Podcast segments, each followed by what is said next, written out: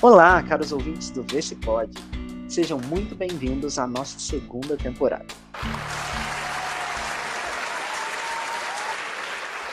Estamos animados para conversar com pessoas muito especiais aqui no nosso programa, e isso inclui você, nosso ouvinte.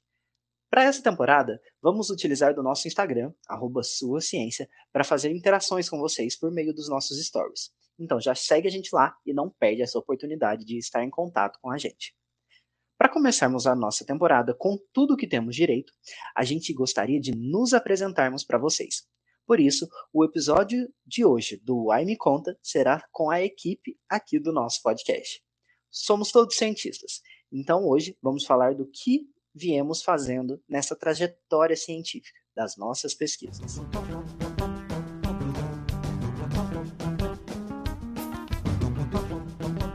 Antes de chamar os meus convidados mais do que especiais, a equipe da qual faço parte, vou fazer uma breve apresentação de mim. Eu sou Júnior Arcanjo, tenho 24 anos, mas quando esse episódio for ao ar, já vou ter completado os 25. Eu sou natural de Três Pontas, Minas Gerais, de onde veio o Milton Nascimento, e é uma cidade bem próxima de Varginha, a cidade do ET. Eu sou uma pessoa curiosa e exploradora por natureza, assim, desde pequeno. E acho que por isso sempre tive a vontade e um grande interesse nos conhecimentos científicos. Mas claro, que em cada momento de uma forma diferente. Quando pequeno, eu adorava dinossauros, por exemplo. Mas a minha irmã mais velha é formada em biologia e trabalhava em laboratório. E eu achava isso tão interessante e dizia que queria seguir esse caminho. Então, quando eu fiz 15 anos e tive contato com a disciplina de química, no primeiro ano do ensino médio, né, eu, em vez de seguir a área da biologia, como minha irmã fez, eu queria ser químico. Então eu fui atrás disso. E na época do SISU, né, da, da escolha, da grande escolha, é, eu acabei entrando no curso de licenciatura em Química na Universidade Federal de Itajubá, também aqui no sul de Minas. Não é tão longe da minha casa, então foi bem interessante. Vou só fazer um parênteses aqui para dizer também que eu sempre tive uma veia artística e me relacionava muito com o teatro desde criança. Na graduação, eu tive a, a oportunidade de abraçar diversos projetos e ações que incentivavam a meu pertencimento naquele espaço, mas também a minha carreira, né, nesse, nesse tempo. Então, eu iniciei pesquisas na área de química analítica e fui até presidente do diretório acadêmico de química. É, mas o projeto que participei por mais tempo foi, e o que mais me apaixonou foi o Kitrup, um projeto de extensão onde a ciência era tema de peças teatrais, e esses espetáculos eram apresentados nas escolas da região, tanto de Itajubá quanto das cidades ali próximas mas principalmente escolas da rede pública. É, como eu disse, eu fiz o curso de licenciatura, né? E eu achei isso muito interessante para minha formação. E fazia total sentido com a minha história, já que essa veia artística do teatro existia comigo há muito tempo já. É, então, eu também vim de escola pública, né? Então, ter acessado a faculdade por meio das cotas sociais e ter a possibilidade de mostrar a ciência para pessoas de realidades tão próximas da minha, eu achava isso muito bom. Enfim, o Kitrup me abriu oportunidades e conhecimentos que eu não fazia ideia quando eu cheguei na, no, a ingressar no curso, né? E nessas experiências eu conheci o Ciência em Cena, um evento que de teatro de divulgação científica com pessoas e peças muito inspiradoras.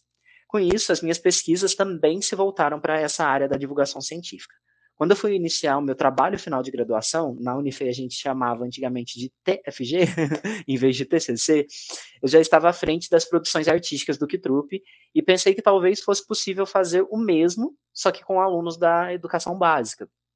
E eu fiz. Então, a minha pesquisa foi feita com seis alunos de uma escola pública de Itajubá, é, que aceitaram o convite de participar dessa aula extra comigo durante o período de sete meses, mais ou menos. E a minha pesquisa se deu nesse contexto. A avaliação dessa pesquisa foi com um referencial teórico da natureza da ciência. Eu quis buscar investigar né, quais, as, quais as visões que os alunos apresentavam sobre o trabalho científico em si e as suas relações né, antes, durante e após a participação da construção dessa peça, desse projeto extracurricular, é, dessa peça de teatro com temática científica. Foi um trabalho bem interessante, eu gostei muito de, de fazer, e com ele eu me formei no curso em fevereiro de 2020. E sim, foi bem no começo da pandemia, o que fez com que eu acalmasse os ânimos e escolhesse trabalhar com a divulgação científica unicamente, antes de seguir com novas pesquisas na, na academia, né, no mestrado ou em qualquer outra pós-graduação. Bom, mas eu acho que eu já falei demais sobre mim e agora eu quero falar com outras pessoas da minha equipe. Vamos lá. Uai, me conta aí. Quem é você? De onde você veio? Onde você mora? Você prefere praia ou cachoeira? Gosta de sorvete de chocolate? Bebe bastante água? Enfim, essas coisas que todo mundo precisa saber. Uai, me conta.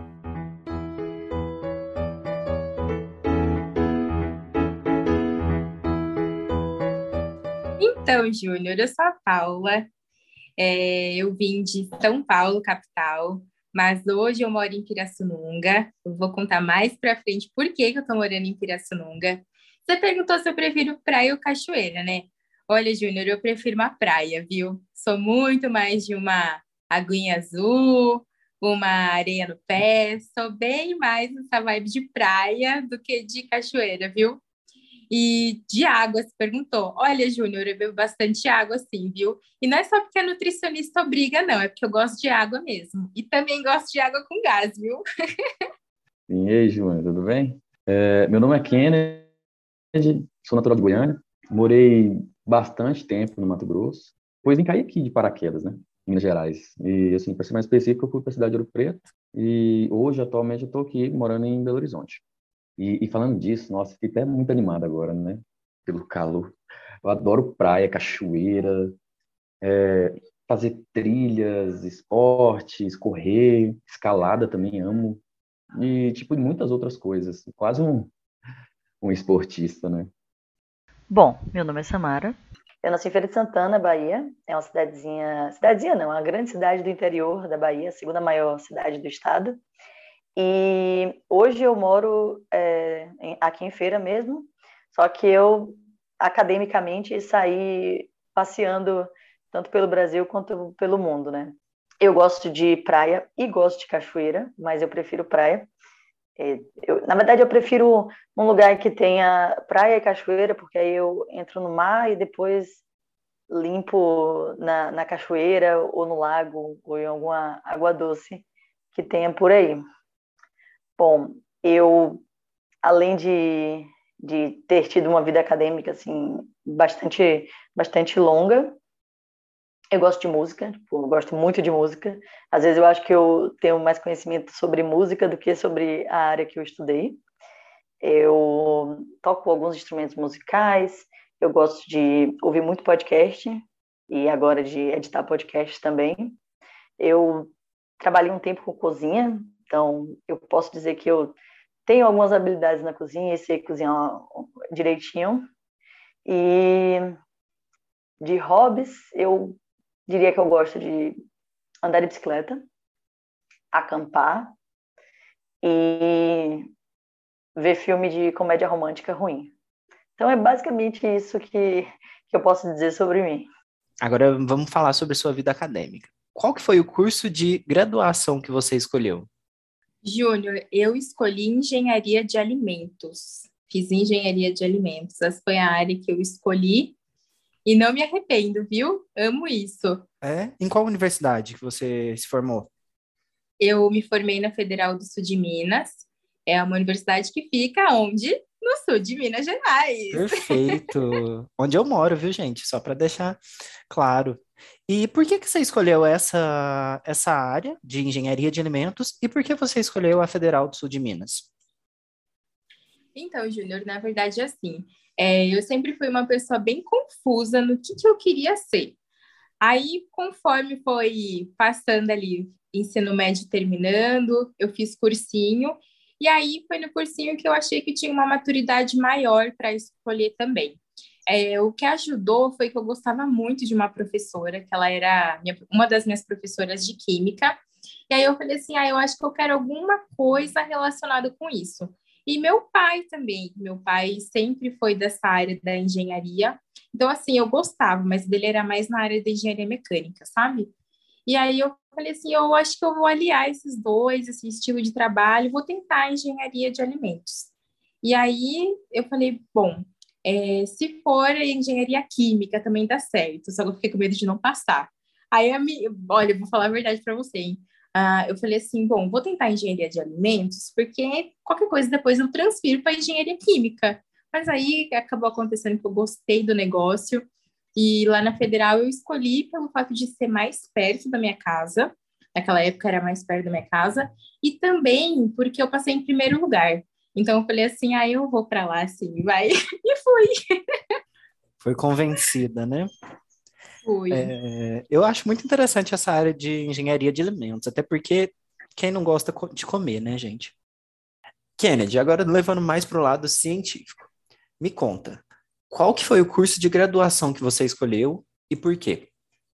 Ah, bem legal essa hora, viu? Tipo, é, em uma, assim, em uma dessas transições, né, de cidades, mudando de cidades, eu iniciei minha graduação é, no Mato Grosso, escolhi física, licenciatura, para ser parte da minha vida, né, de lá até não sei quantos anos, né?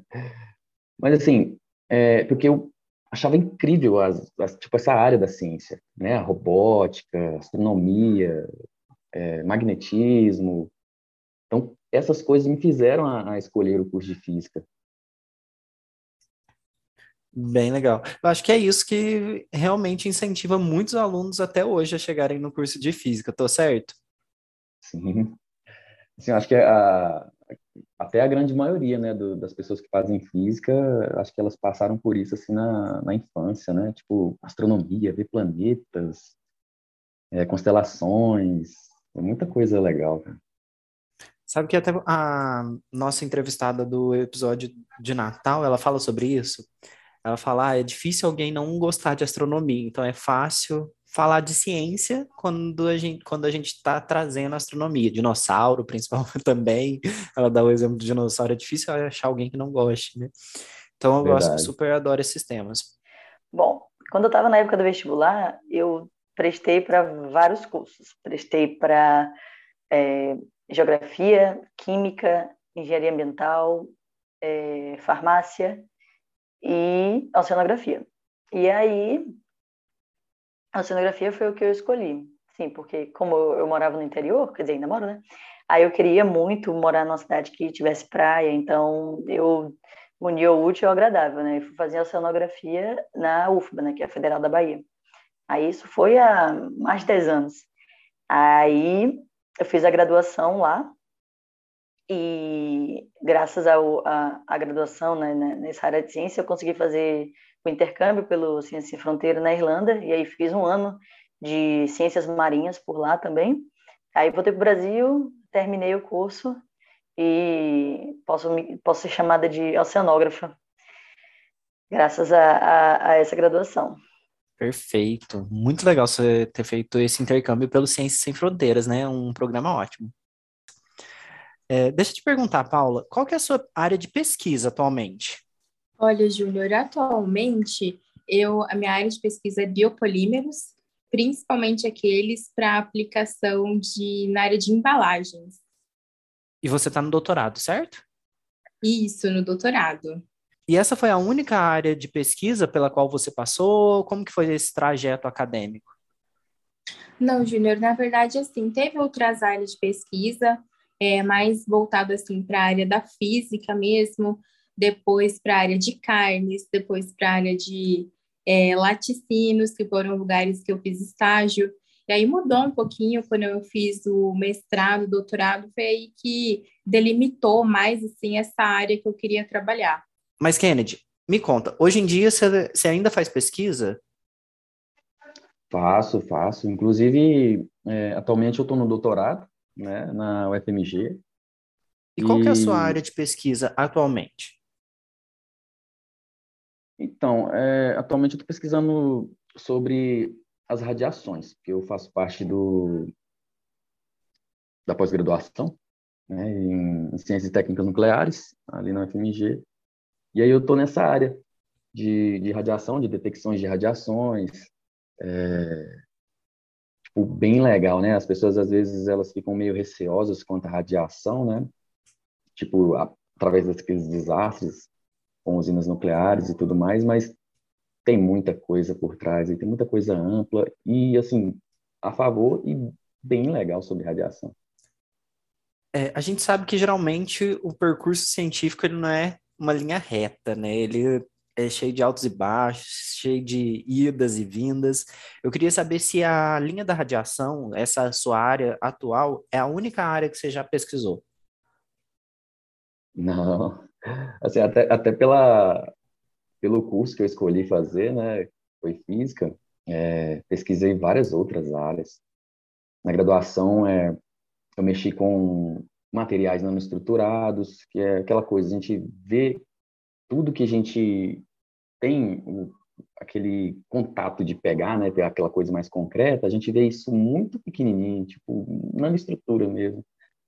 É, e no doutorado, hoje em dia, mexendo com, com radiações, né, até isso que eu falei anteriormente, é muito, cara, é uma, é coisa muito interessante. Então, assim, é, outras coisas também, tipo, no mestrado, no mestrado eu mexi com, com polímeros, né, muita gente aí não sabe o que é polímero, né. E polímero é um plástico. Então, assim, tudo que a gente vê hoje de plástico, é, borracha, essas coisas, eu também pesquisei é, nessas áreas quando eu fiz mestrado. Então, Nossa, então você já passou cá, por diversas áreas, né? Eu também eu tive um tempo assim na minha graduação, passei por mais de uma iniciação científica, acabei me encontrando na divulgação científica, tanto é que estou aqui hoje, né? E então, Samara, qual que foi a sua última área de pesquisa? Então, minha última área de pesquisa foi no mestrado, que eu fiz logo depois da, da graduação. Eu fui é, para Santa Catarina para fazer mestrado também em oceanografia, lá na Federal de, de Santa Catarina, em Florianópolis. E é, minha, última, minha pesquisa, né, que também foi a última, foi com rodolitos, que são algas calcárias que vivem no substrato e especificamente minha minha pesquisa foi o impacto na na fisiologia, na ecologia é, e na biologia do, do da lama do, do, do acidente de Mariana, né? É, o impacto dessa lama em todos esses aspectos do, dos rodolitos, né? Então, como eu não podia fazer um trabalho em campo, eu coletei rodolitos levei para o laboratório e fiz várias, várias experimentações com a lama em ambiente controlado e fazendo todas as análises que, que eu queria investigar em relação a esses rodolitos. Porque, como são seres fotossintetizantes, a lama, ela, ela cai, né, ela cobre o, o organismo, e aí você acaba dificultando ou até impedindo a a fotossíntese, né? Então eu queria investigar que tipo de que tipo de influência essa lama tinha e, e teve e até hoje tem, né? É, na, na fotossíntese, né? Na produtividade do rodolito. E os resultados eles eles foram mais do que eu esperava, na verdade. É, eu tive do, dos resultados da pesquisa é, eu esperava que todos eles morressem, sabe? Que todos os rodelitos morressem, porque é, a fotossíntese tinha sido interrompida. E, de fato, eles, algum deles, algum deles morreram, só que muitos deles sobreviveram depois que a lama foi retirada. Então, dessa pesquisa, a gente conseguiu concluir né, que se você tirar mecanicamente a lama de cima do, do organismo, ele consegue voltar a ter uma produtividade e, e sobreviver a esse tipo de impacto. Então, a gente conseguiu concluir né, que, o, que nem tudo está perdido. Se a gente conseguir limpar o fundo do, dos oceanos e essa região que foi impactada pela lama de Mariana, a gente consegue ter a sobrevivência desses organismos. Então, foi basicamente esse meu trabalho. Nossa, pelo menos a gente tem uma esperança nessa Mara. Que ótimo. Sim. Legal esse. É, eu, os, os rodolitos, então, eles são espécies que vivem na superfície ou no fundo do oceano? Eles vivem no fundo do oceano. Eles são é, algas, só que eles têm calcário na composição, né? Então eles pesam. Daí eles estão associados ao substrato.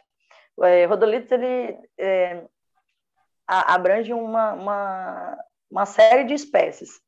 É o um nome só genérico para um nome genérico para a gente falar de espécies que são formadas, né? São algas calcárias, algas vermelhas calcárias e que estão associadas ao substrato.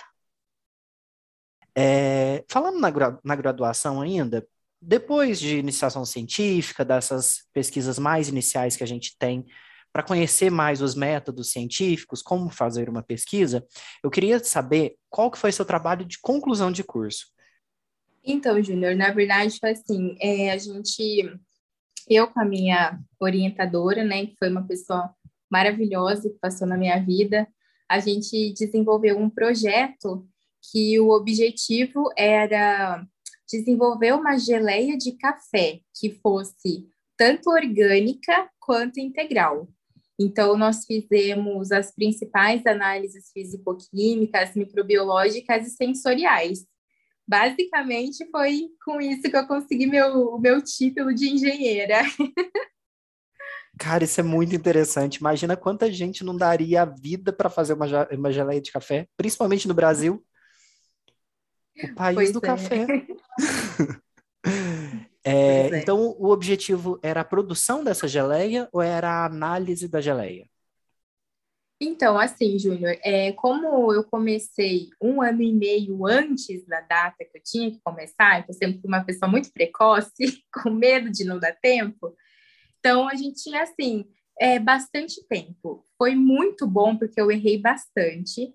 E, assim, para um trabalho ele ficar bem completinho, seria o, assim, eu não digo o primordial, mas é muito interessante você fazer uma análise sensorial, porque aquilo ali é o que vai, o que vai mostrar, talvez é, o seu trabalho ficou perfeito nas análises físico-químicas, microbiológicas, ficou tudo perfeito, mas o consumidor não gosta. E se o foco de tudo é o consumidor, então a análise sensorial ela vem assim como fechar com chave de ouro. É uma coisa que tem início, meio e fim, sabe? Então, assim, foi bem bacana, porque a gente passou por todas essas áreas. Então, ao mesmo tempo que a gente conseguiu é, delimitar né, as, as principais análises que eram exigidas em geleias, a gente também conseguiu ver que o consumidor ele gostou do que, daquilo que a gente fez. Então, ficou um trabalho bem completinho. Que legal. Você já até me respondeu é, se os resultados eram o que você esperava. O pessoal então gostou da sua geleia, certo? Gostou, Júnior. E na verdade, assim, foi bem surpreendente, viu? Porque nós fizemos cinco formulações diferentes. Em cada uma, né, das cinco, a gente fez todas as análises. E por incrível que pareça, o brasileiro gosta muito de coisa doce. E a geleia, que ficou assim nos primeiros lugares com as notas mais altas da análise sensorial, foi a geleia mais doce que a gente tinha. Era muito, muito, muito doce. Mas brasileiro gosta muito de doce. Então, assim, foi uma resposta surpreendente, vamos dizer assim. A gente não esperava que fosse a mais doce que ia ficar no pódio, viu? Cheio de formiguinha nosso país. Você chegou a patentear esse produto, fazer alguma coisa nesse sentido ou não? Não, Júnior, a gente, na época, a gente cogitou essa possibilidade de pedir uma patente, né? Começar o processo de patente, porque foi algo que deu muito certo. Mas o problema é que a gente já sabia que era um processo muito, muito, muito demorado. Então, por conta de toda demora, é, fora assim, a gente nem está falando da parte burocrática, né? E da parte financeira também. O principal é da parte da demora iam ser vários anos até a patente sair. Então, assim, a gente viu que naquele momento é, não era viável, porque se a gente fosse entrar com pedido de patente, até para defesa ia ter que ser uma defesa fechada, então a gente ia ter que correr atrás de muitas, muitas outras coisas, sabe? Então a gente optou por não pedir a patente, infelizmente por conta da demora, viu? Olha que interessante. Eu te perguntei sobre isso porque a gente conhece, percebe, né, que muitos produtos científicos são patenteados, né, tem esse respaldo é, legal, né, em cima. Então, fiquei curioso quanto ao seu produto, se teria esse, possi essa possibilidade. Até porque eu já experimentei geleia de café. Vai saber se não é a geleia de café da Paula. Vai saber. Será que a geleia de café da Paula não está no, no mercado aí? Olha, teve uma degustação dessa geleia, viu, lá em Pouso Alegre, no shopping de Pouso Alegre, na época. a gente ia ter uma feira de café lá em Pouso Alegre, a gente levou a geleia, muita gente gostou, viu? Que legal! Nossa, isso é muito massa. Mas queria saber agora, Kennedy, mais específico sobre o seu trabalho de conclusão de curso, seu TCC, o famoso e temido TCC. Qual que foi a área de pesquisa? O que, que você fez nesse trabalho? No meu TCC, assim, até porque a gente estava falando sobre as, sobre as áreas né, que, que a gente atuou, participei também, fiz duas iniciações científicas lá, e não só na, na parte de física, mexi com biologia também, então foi muito bom. Isso, assim, dá uma bagagem para a gente imensa. Meu TCC, ele... É, a gente trabalhava com um pozinho, um pozinho vermelho, ele chama Congo Red, né, vermelho do Congo, originário de lá, né, lá do Congo. E ele, nele, ele tem umas partículas que elas são como se fossem pequenos ímãs, bem pequenininhos, né? E através de laser, sabe esses lasers que vocês utilizam, laser vermelho ou aquele verde mesmo, que ele vai longe, bem longe. Então, eu utilizava esses lasers para poder colocar todos esses iminhas uma direção só. E isso foi bem legal. Tipo, os resultados obtidos foram fascinantes. Porque vocês devem saber, né? Tipo, antigamente a gente tinha esses gravadores de, de CD, DVD, e é assim que eles funcionam. E aí a gente conseguia fazer isso com coisas orgânicas, assim, bem legal. Então a gente induzia eles a ficar em uma direção só e a gente podia gravar coisas neles. E aí eles não voltavam mais a ser né, bagunçadinhos. Foi bem interessante, tipo, muito legal. Então, sua pesquisa do TCC, ela buscava, através de um, de um, de um laser, fazer com que os ímãs de um determinado material se voltassem para o mesmo lado, é isso? Isso. De uma mesma forma, aí... se comportassem de uma mesma forma. Sim, e aí dava, dava para gravar qualquer coisa neles, tipo, qualquer, qualquer informação, qualquer dados que quisesse, dava para fazer isso com eles, né? Assim como funciona a gravação de CD e DVD, que você grava um CD, ele não volta mais a ser virgem. Né? Nossa, muito legal. E interessante por ser justamente um material orgânico, né? Um material orgânico não, material mineral por aí. E, e, assim, não, não só nisso, né, que eu mexi lá nesse, no laboratório onde eu fiz iniciação científica, mas com barbatimão também, que é uma planta, que ela é bactericida, então a gente estudava a ação dela bactericida, é bem legal. Não só o trabalho do meu TCC, do meu TCC, mas eu apoiava outros trabalhos também. Sempre, legal. né? Isso é muito importante. Essa conexão entre cientistas é muito importante para produção realmente acadêmica. Não sai daí, que logo logo a gente já volta com as pesquisas da Samara do tempo de graduação. Mas antes, a gente vai fazer um breve intervalo para um recado da Ju e do Instituto Sua Ciência.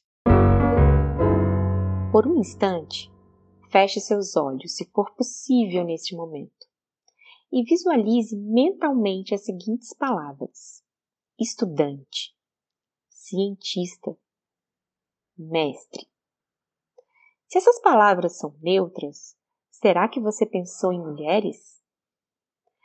Com os objetivos de acolher, manter e incentivar mulheres na ciência, mulheres incríveis se juntaram a nós do Sua Ciência para criar o Munace, um programa para meninas e mulheres na ciência. As ações do Munace podem ser acompanhadas pelo Instagram e LinkedIn do programa. Para apoiar este fundo, basta fazer um pix para o e-mail munace@suaciencia.org, que também o contato para mais informações sobre o programa. Hoje, dia 11 de fevereiro, é o Dia Internacional de Meninas e Mulheres na Ciência. Nós, do Instituto Sua Ciência, incentivamos e promovemos ações de diversidade de gênero nos nossos ambientes. Desejamos a todas um feliz Dia das Meninas e Mulheres na Ciência. Então, Samara, me conta, qual foi o tema da sua pesquisa na graduação e também no trabalho de conclusão de curso, o famoso e temido TCC? Eu trabalhei com ecologia de ambientes estuarinos, né? Que é aquela região é, de transição entre o rio e o mar. Então é uma região fantástica assim para estudar, porque você tem é, aspectos físicos, químicos e biológicos muito diferentes de qualquer outro ambiente. Então, é um ambiente sempre muito diverso e com bastante coisa para estudar. E aí, como morando na Bahia, né, a gente tem a Bahia de Todos os Santos, que é que recebe é, é, afluentes de, de, de, rios, de muitos rios importantes. Então, você tem muita coisa para estudar. E aí eu comecei trabalhando com, com ecologia, né, de, desses, desses organismos é, bentônicos, então era mais é, organismos da mesofauna, ou meiofauna, como você preferir chamar, que, que são os que vivem no substrato e que são pequenininhos, mas não tão pequenininhos que você precisa de microscópio para ver, mas não tão grandes que, que você dê trabalho para levar para o laboratório. Então, é basicamente é, moluscos bivalves e poliquetas. E eles são organismos que são muito bons para. são bioindicadores de poluição, né? Então, é basicamente com, com isso que a gente trabalhava, com a relação desses organismos com a poluição. Aí, é, eu acabei dando um tempo nessa pesquisa porque eu fui sair para intercâmbio. E na época que eu tava, que eu saí para intercâmbio, eu tive muito contato com questões políticas da oceanografia, é, e aí me envolvi com isso, assim, bastante. É, aí na, na, no intercâmbio eu trabalhei com uma coisa completamente diferente do que eu estava fazendo. Eu fui trabalhar com a questão do, de, de óleo e de gás em países e questões políticas mesmo de, de economia de petróleo é, em países. Aí eu desenvolvi um trabalho que era basicamente economia, era, era basicamente um trabalho de economia, só que era em relação ao petróleo e as experiências do Brasil, da Noruega e de Gana com o, a exploração de petróleo. Aí era, era, era uma pesquisa sobre tentar é, descobrir, tentar né, achar na literatura algo que mostrasse se, o, se você ter o petróleo, você ter grandes quantidades de petróleo, como a gente tem aqui no Brasil, se isso era uma maldição ou se era uma benção. E aí, comparando com experiências de, de dois países diferentes, que é um, é um, um país é, é, desenvolvido, que era a experiência da Noruega com um país desenvolvido, e a experiência da, de Gana, que é um país em, em desenvolvimento. Então, eu trabalhei com isso, com um professor muito bom de, de política, política dos mares e dos oceanos, e aí trabalhei com, com isso por um tempo lá, né? Só que eu voltei para o Brasil e aí não, não tinha muito como dar prosseguimento pra, com essa pesquisa, porque tinha toda aquela regra de, de não sei se hoje ainda tem nas universidades, mas tinha uma regra de você, seu orientador, ele tem que ser é, associado a, ao curso. E aí não tinha nenhum professor que pudesse me orientar nessa questão de política dos oceanos. Aí eu deixei um pouquinho, um pouquinho de lado, né? Continuei gostando, mas resolvi trabalhar com outra coisa para o TCC. Aí eu fui trabalhar com praia. É, Sabe uma, com... uma é. coisa que eu acho muito interessante, Samara, é esse espaço mesmo esse espaço de teste, de aprendizado, sabe? De tentar Sim. se encontrar nas diversas áreas. Eu me encontrei na divulgação científica, tanto é que estou aqui conversando com você, mas também passei por in iniciações científicas da química pura mesmo, sabe? O que foi muito importante para quem me tornou hoje para conhecer os métodos científicos e tudo mais. Eu acho isso muito legal.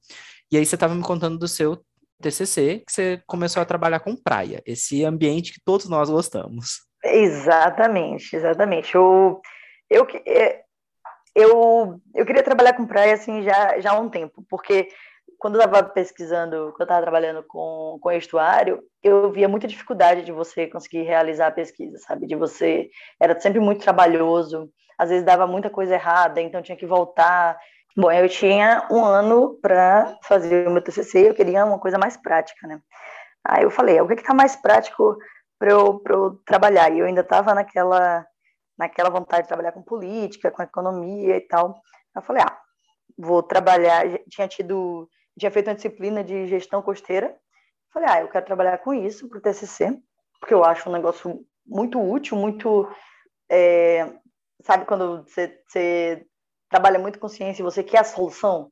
Eu falei, pronto, gerenciamento costeiro vai ser a solução para o que eu quero. E aí fui trabalhar com serviços ecossistêmicos de, de praia. Era um assunto muito, na época, era um assunto que estava em alta, então tinha bastante material, tinha muita gente trabalhando com isso, então eu, eu pude conversar com bastante gente sobre o assunto. E aí eu fiz um trabalho que pode ser, o nome pode ser traduzido como qual o preço para você manter uma praia limpa.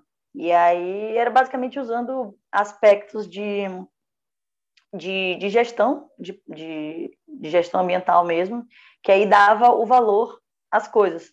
Porque, às vezes, quando a gente está falando de meio ambiente, muita gente só presta atenção quando você coloca um preço nas coisas.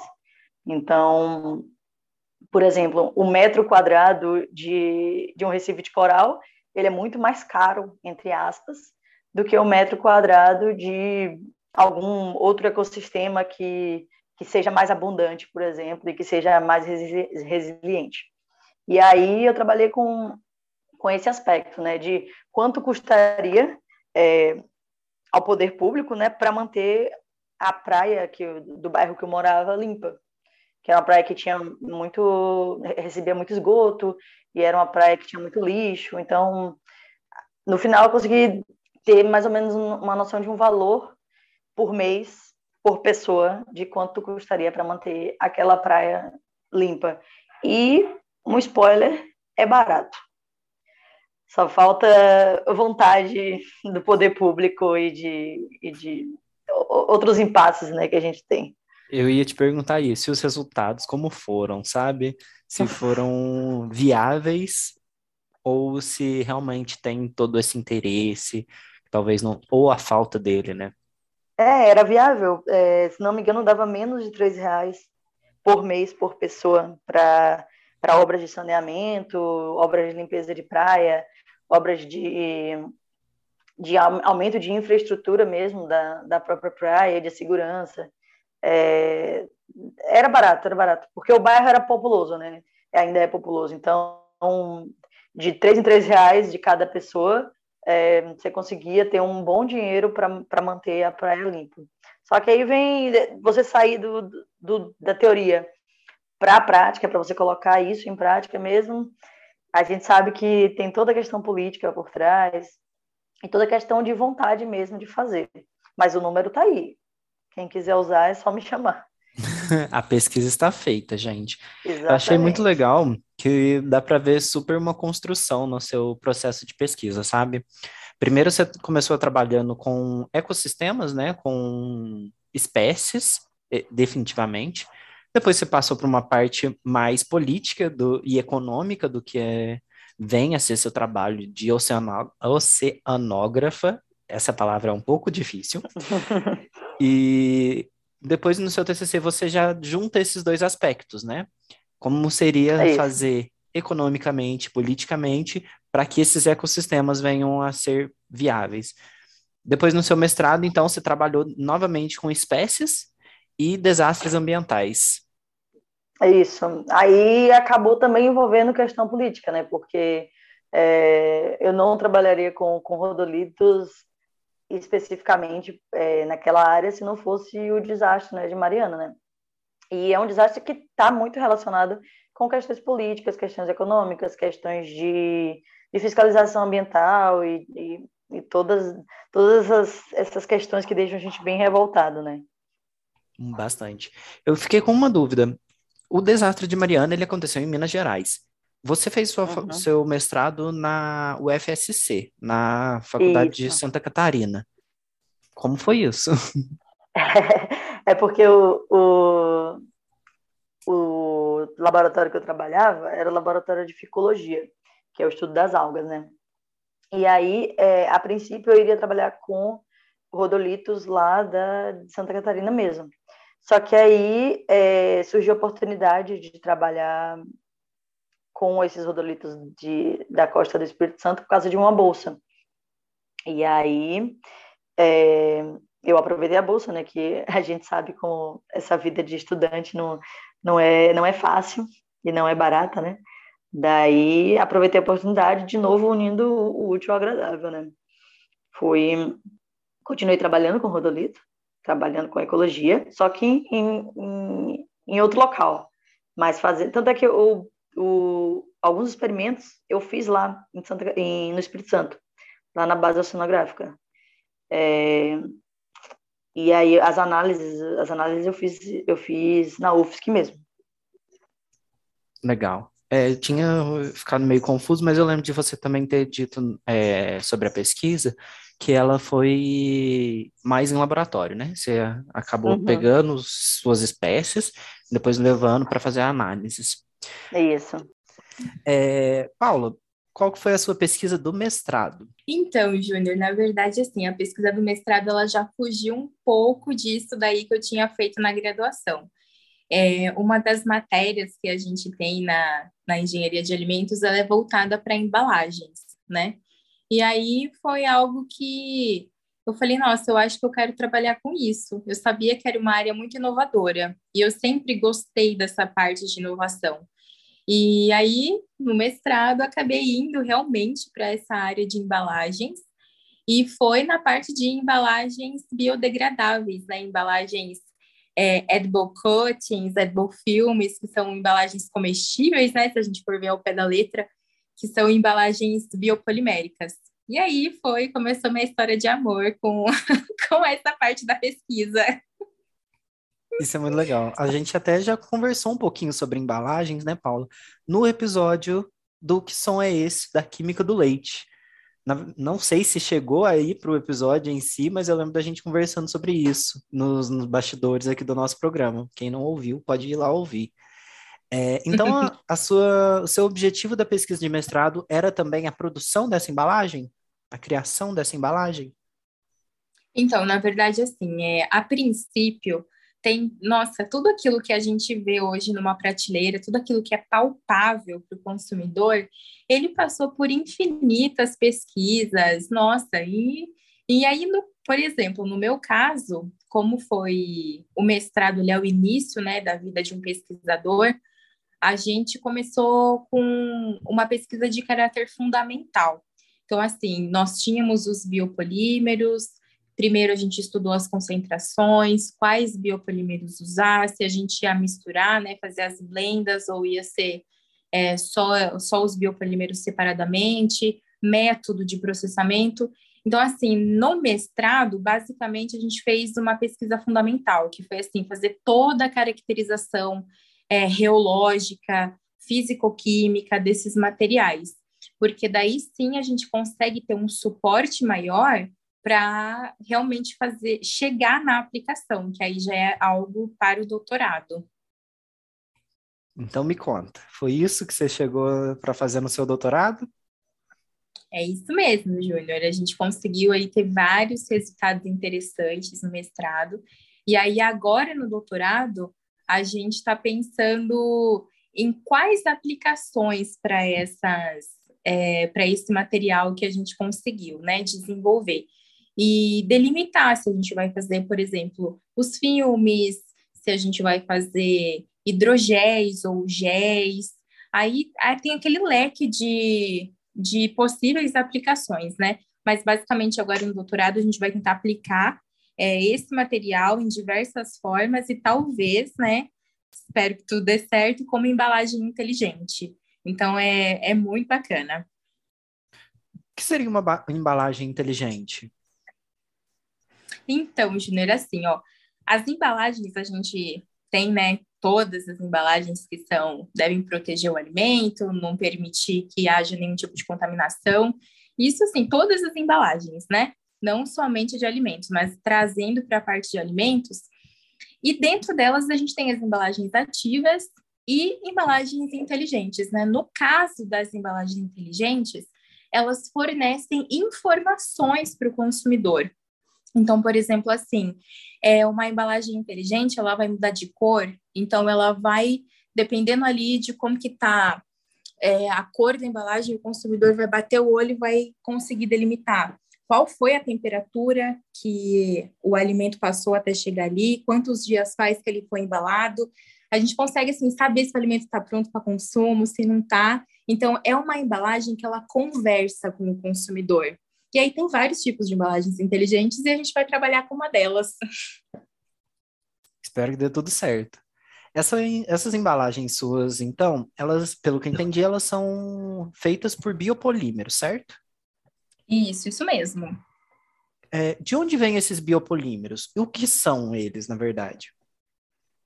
Então, Junior, quando a gente fala de biopolímeros, assim, depende muito, cada autor, ele considera ali uma classificação de biopolímeros. Basicamente, são é, polissacarídeos, que são é, assim conhecido como os açúcares, né? As pessoas conhecem os polissacarídeos como açúcares.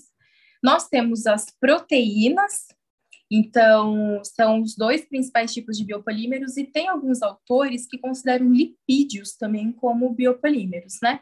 Tem outros que consideram RNA também, é, ácidos nucleicos como biopolímeros, mas basicamente para a indústria de alimentos a gente trabalha muito com proteínas e polissacarídeos. Aí tem de origem animal, de origem vegetal. Hoje em dia está se falando muito o termo de plant-based, né, que são principalmente produtos de origem vegetal, até mesmo porque está vindo essa essa onda assim que a gente não fala que é uma moda, a gente fala que é uma tendência, né? Então é algo que veio para ficar. Quando é modismo, o negócio vem e vai embora rapidinho. Quando é tendência, realmente é algo que vai é, ele vai se estender aí por muito tempo. Então, a gente está vendo o crescimento de, de, pessoas que são vegetarianas, que são veganas, então é uma filosofia de vida, né? Então, assim, é, essa parte de biopolímeros, ele atende todo esse negócio de eco-friendly, então é muito interessante, sabe? Muito bom, Paula. Muito legal tudo isso que você está fazendo. Te desejo muito sucesso no doutorado, em toda a sua carreira Obrigada. acadêmica. Você tem, você fala de, de do seu, do, desculpa, você fala do seu assunto com uma tendência muito feliz, sabe? Você fala isso de uma forma muito simples da gente compreender e com esperança de que tudo isso, é, com a beleza que você vê em tudo isso. Kennedy, então é o seguinte, é, vou passar um pouquinho no tempo. A gente vê que você tem bastante experiência sobre pesquisas, diferentes pesquisas, e mas eu, e como você está no começo do doutorado, Vamos falar agora sobre o seu mestrado. O tempo que você passou ali, a pesquisa que você desenvolveu ali. Eu queria saber o tema e quais eram os seus objetivos. Nossa, gente, só de pensar, de lembrar do mestrado, assim, já arrepio, porque foi, foi um momento muito marcante da minha vida. Lá, o, laboratório onde eu trabalhei, é, eu mexi com uma construção de um sensor é, e ele é, a gente fala assim, sensor colorimétrico, mas o que, que, é isso? Ele muda de cor, né? Ele sai de um estado onde ele está numa cor tal e chega até outra cor. No, caso, no, meu, no meu caso, era um vermelho, ele sai do vermelho e ia para o transparente. Então, eu construí é, sensores que eles avisavam as pessoas o momento exato de sair do sol, de reaplicar o protetor solar, e, e dentre outras coisas. Então, assim, para vocês aí, né, que adoram sol, pega praia e não usar o protetor solar, era uma boa, porque esse sensor era muito legal. Inclusive, esse trabalho ele foi um dos melhores trabalhos lá da universidade e gerou capítulo de livro. Então, assim, foi uma coisa que marcou muito a minha vida e eu acho que irá marcar de muitas pessoas ainda no futuro. Caraca, parabéns! Não sabia que tinha virado capítulo. A gente nunca falou sobre isso. É... Mas então esse sensor ele reagia com a radiação ultravioleta? Era assim que ele funcionava? Isso. É, fiz vários testes com, com diversos níveis né, de, de radiação solar e através da radiação ultravioleta ele tinha essa reação. Então ele, tipo, o índice ultravioleta durante o dia estava 5, aí tinha uma concentração tal para tal sensor e aí sim ele funcionava. Então, ou tipo, radiação no dia, o nível estava 7, ultra. Aí ele reagia já de outra forma. Então, é, a radiação ultravioleta, assim, as pessoas já tem ouvido falar, mas ela é muito prejudicial à saúde até um certo ponto. Então, tem radiação ultravioleta A, tem radiação ultravioleta B, e esse sensor ele reagia com isso. E aí, atrás dele tinha uma informação. Então, de acordo com o tempo que a pessoa ficava sob exposição do sol, ele ia mostrar essa informação. Então, tipo, a pessoa olhava para o sensor, ah, está na hora de replicar o protetor solar. Tipo, duas horas, é, uma hora e meia. Aí ele aplicava o protetor solar. Mas tudo relacionado com a radiação ultravioleta. Esse seu sensor, do que, que ele é feito? Ele vem junto dos, dos filtros solar? Como que funciona isso? Como que eu conseguiria comprar um, um sensor e, on, e de que, que ele seria feito? É, foi bom você ter falado em comprar, que é, eu lembrei de uma coisa aqui também muito espetacular sobre o trabalho. É, cada sensor desse, para a comunidade, ia sair menos de 50 centavos. Então, assim, era um trabalho muito bom, espetacular. Na verdade, um trabalho de salvar vidas, né? Então, mas o, material que era utilizado é, é, um polímero, e desse polímero derivado de outras coisas. Então, o nome dele era MHPPV, que é um polímero derivado do PPV, e ele, a base dele era reagir com a interação quando com a luz. Então, qualquer tipo de luz, ele era muito sensível à luz. Então, assim, para colocar ele como um sensor de radiação ultravioleta, né, um sensor de radiação solar, foi misturado com muitas outras coisas. Então, tinha plastificantes é, e tudo eco, né? Tudo orgânico para poder, porque ele também interagia com a pele da pessoa. Então, tinha que ser uma coisa é, que não fosse agredir, que não desse alergias, então, é um trabalho excelente. E esse, esse MHPPV, ele reagia, então, com, com essa luminosidade né, do Sol, com a radiação solar, e o Sol, na verdade, vamos dizer assim, né, colocar entre parênteses, matava esse MHPPV, porque ele ia degradando aos poucos, saía de um tom vermelho, passando por um amarelo e depois ficava transparente. Então, assim... E tinha outras coisas também, né, derivadas desse, desses materiais, mas para o sensor foi Então, assim, o sensor ele não seria reutilizável, ele seria utilizado uma vez. Sim, é, ele não era reutilizado. Porque então, o... ele, não era, ele não era reversível, né? É, o polímero ele fazia a reação completa. Sim, Cara, sim. gostei demais de conhecer essa sua pesquisa. E agora eu quero saber quais são seus planos para o doutorado, seus objetivos, o que, que você está buscando agora? Você ainda está trabalhando com polímeros, você agora está trabalhando com energia nuclear, né? Isso, Júnior. É, assim, eu ainda não fugi da questão de construir coisas. Eu venho construindo coisas desde a minha graduação. O próprio equipamento de spin coat que, que eu utilizei na minha graduação foi eu que construí ele inteiro. E no mestrado também, construir sensores. E agora no doutorado, o objetivo é construir um detector de radiação. E eu acho que vocês até já devem ter escutado sobre isso aí, né? Tipo, radiação gama, o próprio raio-x, né? Acho que a maioria das pessoas já tirou um raio-x na vida. É, radiação de nêutrons, de, nêutrons, de nêutrons térmicos. Então, o objetivo agora para esse trabalho né, do doutorado vai ser construir novamente alguma coisa, que eu amo, inclusive, desde de muito pequeno, futriqueiro, né, interesseiro nas coisas, é, para poder fazer essa detecção dessas radiações, então, no meio ambiente, é, tipo, dentro de indústrias, e pequenas radiações, não só essas grandes radiações, né, tipo hospitalar e tudo, mas uh, desde as grandes até as mínimas, porque é, os cintiladores que nós vamos utilizar nele, ele é muito sensível, então ele pega uma radiação, sim, muito rápido. E qualquer radiação. Todas, na verdade. Kennedy, o construtor. Cá estamos nós no, no, no Ver Se Pode. Samara, já encaminhando para o final da nossa entrevista, eu queria te perguntar é, como é ser uma mulher na sua área. Por quê? Esse episódio ele vai ao ar no dia 11 de fevereiro, que é o Dia Internacional de Meninas e Mulheres na Ciência. Então a gente quer saber como que é ser mulher na, na área da oceanografia. É, então, acho que é difícil ser mulher em qualquer área e na pesquisa também é difícil, porque a gente sabe que é um ambiente que é majoritariamente masculino, só que agora a gente está vendo uma mudança muito boa de muitas mulheres nas ciências, de muitas mães na ciência. Então, a gente está vendo essa abertura é, para mulheres né, no ambiente acadêmico. E na sonografia, especificamente, é, ser mulher não é, não é das, das, coisas mais fáceis, porque a gente, por exemplo, tem um, um ao invés do estágio obrigatório, que, que as outras graduações têm, a gente tem um embarque supervisionado. Você tem que cumprir, se não me engano, 100 horas de embarque.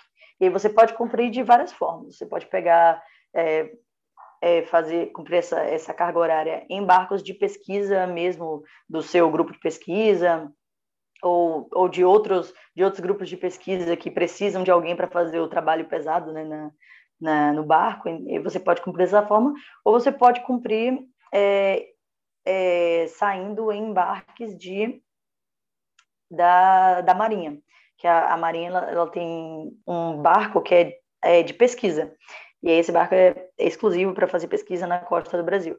O embarque que eu fiz foi foi esse da Marinha, que a gente passou oito dias no mar, e aí já cumpria as horas que tinha que cumprir. E aí você passa esse tempo no mar trabalhando, fazendo análises.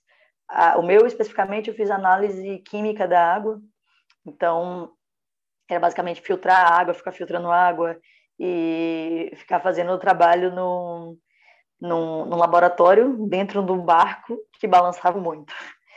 Então, era, é, sério, é bem complicado fazer pesquisa em barco, principalmente para mim, que, que muito.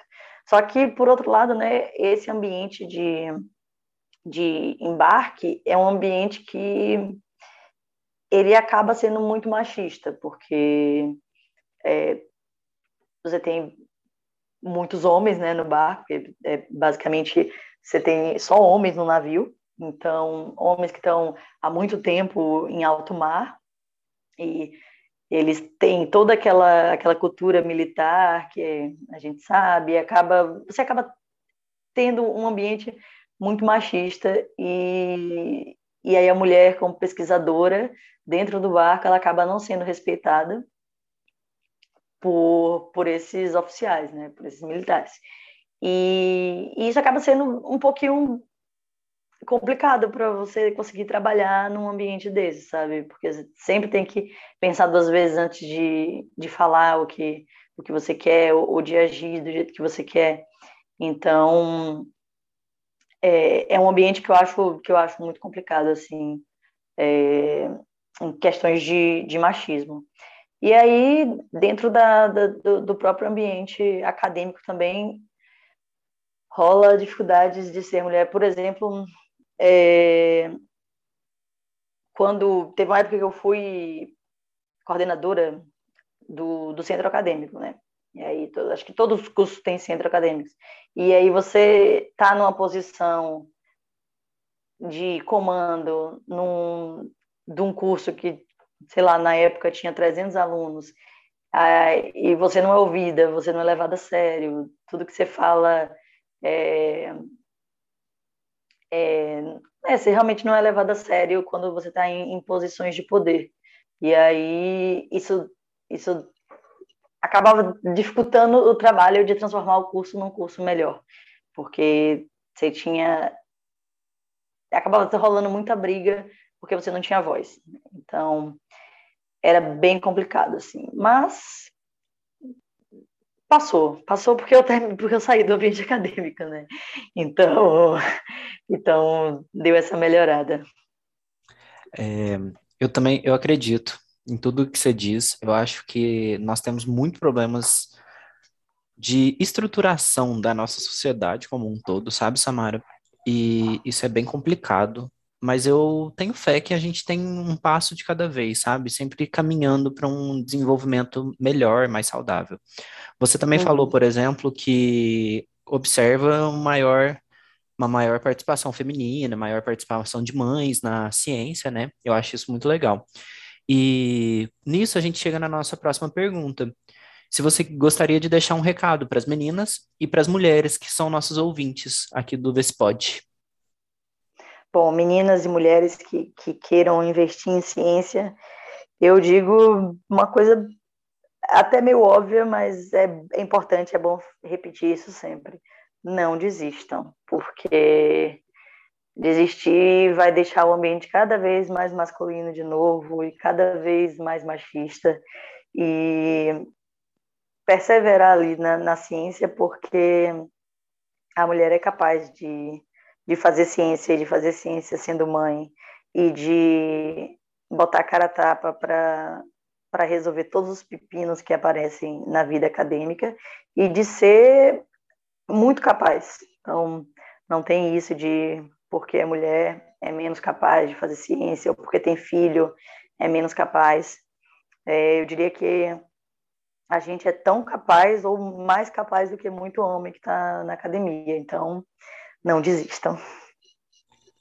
É isso aí. Muito obrigado, Samara. Valeu. Obrigada, Julia. Kennedy, então muito legal falar com você. E para finalizar nossa entrevista, é, queria te dizer que esse episódio ele vai ao ar no Dia Internacional de Meninas e Mulheres na Ciência. Então a gente está deixando uma mensagem para os nossos para as nossas ouvintes e também para os nossos ouvintes. O que, que você gostaria de dizer para os nossos ouvintes? Gente, vocês não têm noção do quanto vocês são importantes dentro da ciência. É, eu tenho, assim, ao longo da minha pesquisa, né, de, de graduação e das pós-graduações que eu venho fazendo, observo muito a participação de vocês, meninas, é, dentro dos laboratórios, é, fazendo pesquisa. É uma coisa muito, assim, importantíssima. E eu dou muito valor a isso. E eu acho que tinha que ter muito mais de vocês dentro da ciência, dentro dos laboratórios, dentro das universidades, é, e parabéns, parabéns pelo dia de vocês. E, assim, sou muito grato por isso. Show, brigadão, Kennedy. Paula, para você, como é ser uma mulher na sua área, na área de engenharia de alimentos? Olha, Júnior, na engenharia de alimentos tem muita mulher, viu? É, é, algo legal, é algo positivo. Se você vai numa sala de aula de engenharia de alimentos, tem muita mulher, tem muita mulher, muito mais mulher que homem. Mas, assim, a gente ainda vê hoje em dia, quando vai, por exemplo, é, mercado de trabalho, a gente acaba se deparando é, ainda com uma certa predominância dos homens. Os homens, eles são minoria dentro da sala de aula, mas ainda tem uma predominância muito grande de homens na indústria de alimentos, nesse setor, né? Então, assim, é algo até, chega até a ser contraditório, né? Mas, assim, é, como no meu caso, que foi para a área da pesquisa, é muito balanceado. Na pesquisa, realmente, a gente vê que tem mais ou menos a mesma quantidade de homem, de mulher. E, assim, é algo que nós, engenheiros de alimentos, enfrentamos, que é algo. Hoje a gente já superou isso, né? Com a idade, a gente acaba superando algumas coisas. Mas todo mundo acha que a gente ou é nutricionista, ou que a gente é, faz gastronomia, às vezes as pessoas vêm pedir dieta ou vêm perguntar coisa de comida, e aí eu fico pensando assim, gente, as pessoas não têm noção de que nós somos engenheiros, então a gente está ali desenvolvendo equipamento, desenvolvendo processamento, está trabalhando junto com o engenheiro mecânico. Eu, por exemplo, não sei cozinhar nada, sou uma péssima cozinheira. Então, assim, são coisas que a gente vai, vai aprendendo a lidar, sabe? Mas, assim, é, engenharia de alimentos eu amo, foi a escolha certa que eu fiz, né? Amo ser engenheira de alimentos, é muito legal você fazer essa ponte de da engenharia, ao mesmo tempo você tendo que ouvir ali o consumidor, porque o consumidor que é o nosso principal objetivo, né? Tudo gira em torno do consumidor. Então, muito legal, é um curso que consegue fazer essa ponte de a gente não ficar ali igual robozinho, né? Só dentro da indústria, só dentro da da universidade. A gente tem que conversar com o consumidor a todo momento, né? Então, esse mundo, assim, tão que muda todo momento, a gente tem que estar ali se adaptando é, às exigências do consumidor, às exigências de mercado. Então, assim, é fantástico. Eu sou bem puxa-saco, você viu, né? Isso é ótimo, é o amor pela, pela profissão, acho isso muito incrível. Você falou também sobre conversar com o consumidor, conversar com quem você tá com, com quem você precisa, certo? É, uhum. E você está fazendo isso nesse momento. Você está divulgando a sua área de pesquisa para todo mundo através do nosso podcast. E, inclusive, eu queria te pedir um favor. Você pode deixar um recado para as meninas e mulheres que são nossas ouvintes? Então, Júnior, é o meu conselho assim que eu tenho para falar para as meninas, para as mulheres na ciência é que assim é maravilhoso. A gente tem que fazer o que a gente gosta, isso não tem preço. Então, nós sabemos que é uma carreira de desafios, né? Como tudo na nossa vida, é, o que nos faz crescer é sair da nossa zona de conforto. Então, a carreira acadêmica é para quem gosta de desafio mesmo. E é muito gratificante, né? Todos os dias, assim, eu acordo sabendo que eu tomei a decisão certa indo para para a área acadêmica, é a escolha que eu faria todos os dias da minha vida. Então, assim, tem muito desafio, tem muita coisa boa que supera, né, os desafios.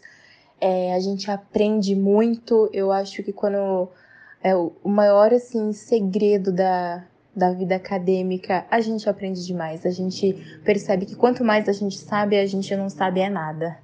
Então, assim, é, é muito maravilhoso a gente ter aquela noção, né? Acorda todo dia, vai trabalhar, faz aquele trabalho monótono todo dia, não sabe para quem tá fazendo, não sabe por que tá fazendo. Cara, se você não gosta disso, vai para a vida acadêmica, porque é muito gratificante e é um aprendizado contínuo. Você realmente percebe que você cresce em equipe. Então, vale muito a pena. É a melhor escolha. É, e mais que isso, né?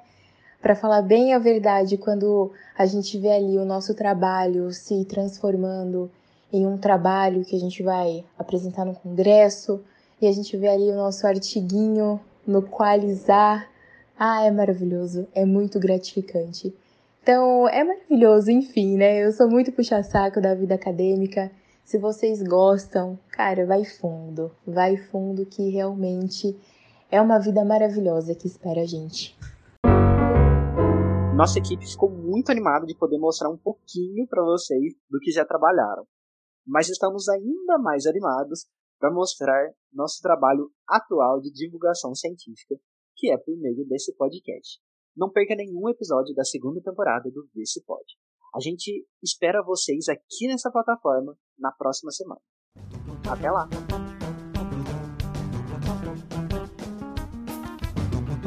Que conversa interessante! Em nome do Instituto Sua Ciência, gostaria de agradecer pelo tempo despendido para a realização desta entrevista e de todo o conhecimento compartilhado com a gente e com nossos ouvintes. Um agradecimento especial também a você que chegou até aqui nesse episódio você nos motiva a continuar nosso trabalho de divulgação científica. Muito obrigada! O Pode é uma produção do Instituto Sua Ciência. Conheça mais o nosso trabalho de transformar a divulgação científica em formas de financiamento para a ciência brasileira. Estamos no Instagram, Facebook, LinkedIn e YouTube e agora também nas plataformas de podcast. Pelas nossas redes, você pode se informar e investir na ciência brasileira. Afinal, é a sua ciência. Abraço e até o nosso próximo episódio.